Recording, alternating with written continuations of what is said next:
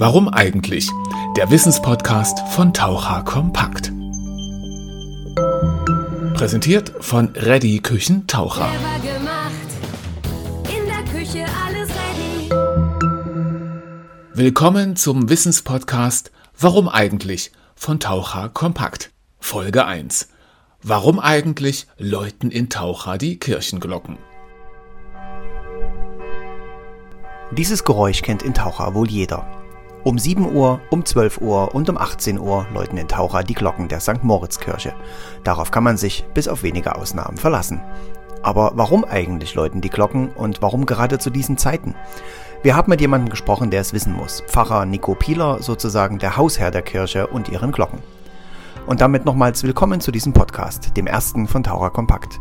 Wir wollen dieses Medium nun auch mal ausprobieren und starten gleich mit einer Wissensserie. In Warum eigentlich wollen wir gewissen Eigenheiten unserer Stadt auf den Grund gehen und sie erklären. Vier Ausgaben haben wir aktuell bereits thematisch geplant und wenn ihr Ideen für zukünftige Folgen habt, dann schreibt sie doch gern an info@taucher-kompakt.de. Aber zurück zum Kirchengeläut. Es gibt einige Geräusche, die man als Taucher fest mit der Stadt verbindet. Die Glocken der St. Moritz-Kirche gehören zweifellos dazu. Über den Tag verteilt tönen sie über der Stadt. Warum eigentlich? Wer erlaubt das der Kirche? Pfarrer Nico Pieler gibt Auskunft. Das ist ein öffentliches Recht, dass die Kirchen läuten dürfen.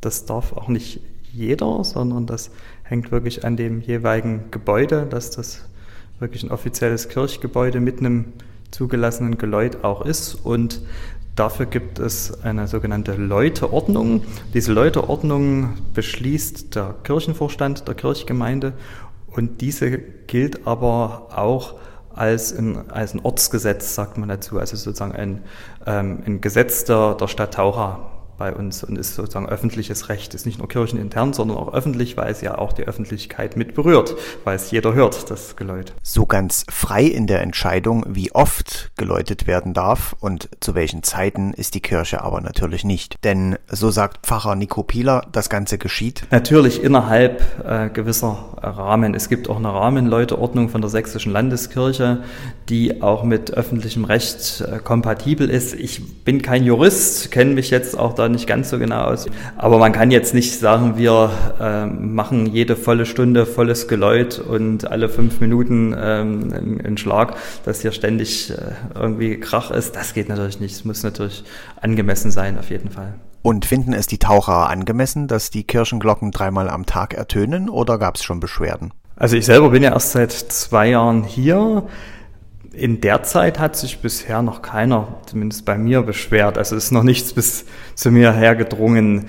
Ich habe mal einen Schriftwechsel von vor ein paar Jahren gefunden, wo sich mal ein Anwohner beschwert hatte und dann mein Vorgänger darauf geantwortet hat. Ähm, aber dass das jetzt häufiger kommt, kann ich nicht sagen. Ich denke, das ist großteils schon in der Bevölkerung akzeptiert. Ähm, Im Gegenteil, wir hatten 2019 mal eine Zeit, da war aufgrund der Bauarbeiten am Dach die Uhr abgestellt und die ist dann auch, äh, das Geläut abgestellt und auch die Kirchturmuhr, äh, wo das Geläut mit dran hing. Und die ist da auch durch Staub mit beschädigt worden, musste dann repariert werden und da ging ein Dreivierteljahr lang die äh, Uhr und auch das Geläut nicht. Und da haben sich Leute beschwert und haben gesagt, Mensch, das läutet gar nicht, das fehlt uns. Also es ist eher umgekehrt, erstaunlicherweise. Die Glocken der St. Moritz-Kirche Taucher läuten dreimal am Tag, um 7 Uhr, um 12 Uhr und um 18 Uhr. Das ist aber nicht überall so, Pfarrer Nico Pieler. War vorher im Erzgebirge, da hat es äh, früh um sechs geläutet, da sind die Leute anscheinend eher aufgestanden. Ist in der Stadt wahrscheinlich ein bisschen schwierig und dafür abends aber um fünf und in manchen Orten läutet es abends um sieben. Also das ist aber meistens so um diese Zeit rum. Das hängt zum einen damit zusammen, natürlich früher, als es noch keine Armbanduhren und Handys und sonst was gab, war das Geläut, äh, war die Kirche natürlich auch sozusagen die Uhr für die einfachen Leute, dass die wussten, aha, jetzt ist Mittag, jetzt können wir zum Beispiel zum Mittagessen gehen oder jetzt ist Abend, jetzt ist die Arbeit zum Beispiel auf dem Feld zu Ende und jetzt können wir nach Hause gehen. Also es war lange Zeit, über die Jahrhunderte waren die, die äh, Kirchturmuhren und auch das Geläut ähm, eine Anzeige für die Uhrzeit. Und es hat aber noch eine zweite Bedeutung, nämlich auch eine geistliche Bedeutung. Denn mit diesen Uhrzeiten waren früher auch äh, sogenannte Gebetszeiten verbunden. Gebetszeiten kennt man vielleicht von den Mönchen aus den Klöstern oder Nonnen aus den Klöstern, die feste Zeiten haben, wo sie am Tag beten. Aber früher war das auch, als die Leute noch frommer waren, sage ich mal, als noch mehr in der Kirche waren, ähm, gerade auch in, unter der ländlich geprägten Bevölkerung auch üblich, dass zu bestimmten Zeiten am Tag man innegehalten hat von der Arbeit, zum Beispiel auf dem Feld, und dann zum Beispiel ein Vaterunser oder ein stilles Gebet gebetet hat, einfach um den Alltag zu unterbrechen, um sich daran zu erinnern. Ähm, unser Leben besteht nicht nur aus Arbeit, Essen, Schlafen und allem anderen, sondern ist auch noch die Verbindung nach oben, die Verbindung zu Gott, die ist auch wichtig. Und dass man das nicht vergisst, auch dafür ist das Geläut da. Eigentlich auch heute noch, soll es auch heute noch die Menschen daran erinnern, Mensch, es gibt noch mehr als das, was wir vor Augen sehen und als das, was wir den ganzen Tag machen. Halt mal kurz inne, erinnere dich daran, da gibt es auch noch einen über dir. Und was ist technisch nötig, damit die Kirchenglocken läuten? Es gibt, zum, muss unterscheiden, zum einen die Uhr, die die Uhrzeit anzeigt. Das ist äh, auch noch eine richtig alte mechanische Uhr, vermutlich aus den 1930er Jahren, mitten im Pendel und Gewichten dran. Die werden, wurden früher mit per Hand aufgezogen. Da gingen die Gewichte auch richtig den ganzen Kirchturm runter, also 10, 12 Meter ungefähr von der Höhe, wo die Uhr ist. Und mussten dann ungefähr einmal pro Woche vom Kirchner aufgezogen werden.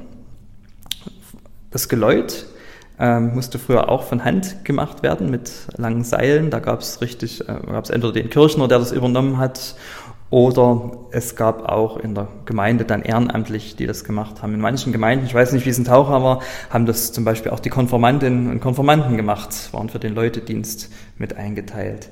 Seit vielen Jahrzehnten ist das natürlich auch motorisiert. Also oben an den Jochen der drei Glocken hängt jeweils ein Elektromotor und der wird gesteuert über eine Steuerung. Bis letztes Jahr hing diese Steuerung noch an der mechanischen Uhr dran, war also wirklich auch eine mechanische Steuerung mit einfach einer Metallscheibe, wo Kerben drin waren und dann einfach ein Kontakt unterbrochen wurde und das sozusagen dann äh, die Schaltung freigegeben hat. Um, und es geläutet hat, war allerdings sehr anfällig, auch temperaturanfällig. Äh, da gab es immer wieder Probleme und seit letztem Jahr haben wir die äh, das Geläut, die Glocken komplett von der Uhr getrennt. Da ist einfach eine, eine, eine elektronische Schaltuhr, wie man sie auch bei irgendwelchen anderen ähm, elektronischen Komponenten kennt. Also eine ganz normale äh, Schaltuhr ist das, die man programmieren kann. Und das sind die Läutezeiten einprogrammiert und das funktioniert super. Man muss bloß eben aufpassen, weil die Uhr ja trotzdem weiterhin mechanisch ist und ähm, alles, was mechanisch ist, ist auch temperaturabhängig. Ähm, die geht immer mal vor, mal nach, je nachdem, wie die Temperatur ist. Und man muss eben immer mal wieder die Uhr auch stellen und äh, auch mit dem Geläut synchronisieren, dass es äh, zum Beispiel so ist, dass, das, dass die Uhr erst schlägt, zum Beispiel um zwölf mittags erst zwölfmal schlägt und dann erst das Geläut kommt. Und nicht zum Beispiel, dass der, der Stundenschlag mitten ins Geläut reinkommt, dann hört man nicht. Das bedeutet also, Ohr und Geläut sind technisch getrennt. Das heißt, man könnte das Ganze ja sogar etwas smart gestalten und vielleicht das Geläut vom Handy aus bedienen. Ja, das geht sogar bei uns. Ähm, allerdings ist die, das Stundengeläut ist wirklich über die normale Zeitschaltuhr, die dort oben auch im, im Turm mit drin ist. Äh, aus Sicherheitsgründen, wir hatten es mal probiert, auch über, äh, über Funk und so weiter, dann mit Handy das ist aber sehr auch anfällig, weil manchmal die Funkverbindung weg ist. Deswegen haben wir das auf die Weise gemacht. Was wir aber machen können, es gibt eine Handy-App, die einige aus der Kirchgemeinde auch haben, zum Beispiel die Leute auf dem Friedhof arbeiten oder auch die Kirchnerin. Und dann kann man über die Handy-App die einzelnen Glocken jeweils läuten und ansteuern. Zum Beispiel bei Beerdigungen ist es ganz praktisch, weil ja der, die auf dem Friedhof stattfinden. Und früher musste man das so machen, da musste der Friedhofsmitarbeiter mit dem Handy die Kirchnerin anrufen. Ähm, Wenn es läuten sollte, die ist dann zur Läutesteuerung gegangen, hat einen Schalter angemacht und dann wieder ausgemacht. Jetzt kann er das selber einfach über die App machen. Eine sehr praktische Sache. Und wie sieht's mit rein digitalem Geläut aus? Vielleicht als Handy-App? Dann könnte man sich doch die Kirchenglocken sparen. Naja, ich meine, das kann man ja trotzdem parallel dazu machen. Die Idee finde ich gar nicht so schlecht, die Sie da haben. Äh, das, ich würde aber trotzdem nicht das äh, richtige Geläut abstellen. Ich finde, man sollte nicht alles digitalisieren heutzutage. Ähm, erstmal sind auch nicht alle Menschen digital unterwegs, gerade die ganz Älteren. Und es ist doch nochmal was anderes. Es gehört einfach auch dazu, ist eine schöne Tradition und ähm, ja, ist einfach äh, auch ein, ein, Teil der Stadt, auch ein Teil der Gesellschaft, auch das, Geläut. Und wäre echt schade, wenn, wenn das abgeschafft würde.